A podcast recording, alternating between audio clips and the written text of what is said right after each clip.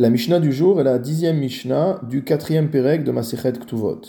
Nous allons voir dans cette Mishnah un nouveau Tnaï Ktuba, c'est-à-dire une nouvelle clause qui est considérée comme écrite dans la Ketuba, même si le mari ne l'a pas formalisée.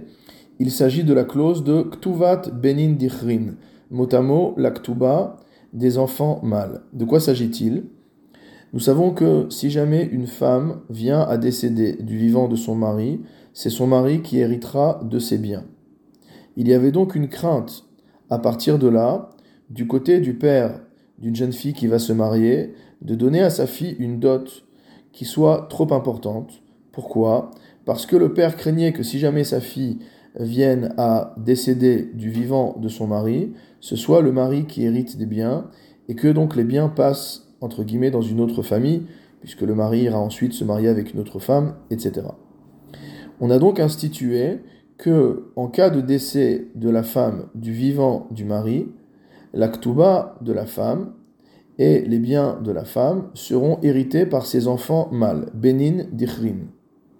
Cela étant limité évidemment aux biens que la femme a apportés euh, de la maison de son père, donc euh, tout ce qui rentre dans le cadre de la dot, de la nidunia, etc. Grâce à cette clause-là, les biens de la famille de la femme sont donc protégés.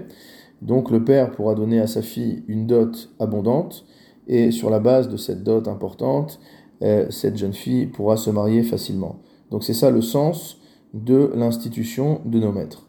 La Mishnah nous enseigne donc Lokatavla, si jamais le mari n'a pas écrit dans l'Aktuba, Benin dichrin dihon laichi, les enfants mâles que tu auras minai de moi, Inun yirtun kesaf ketuftir yater al chulkahon Ils toucheront en héritage l'argent de ta ketouba en plus de leur part avec leurs frères.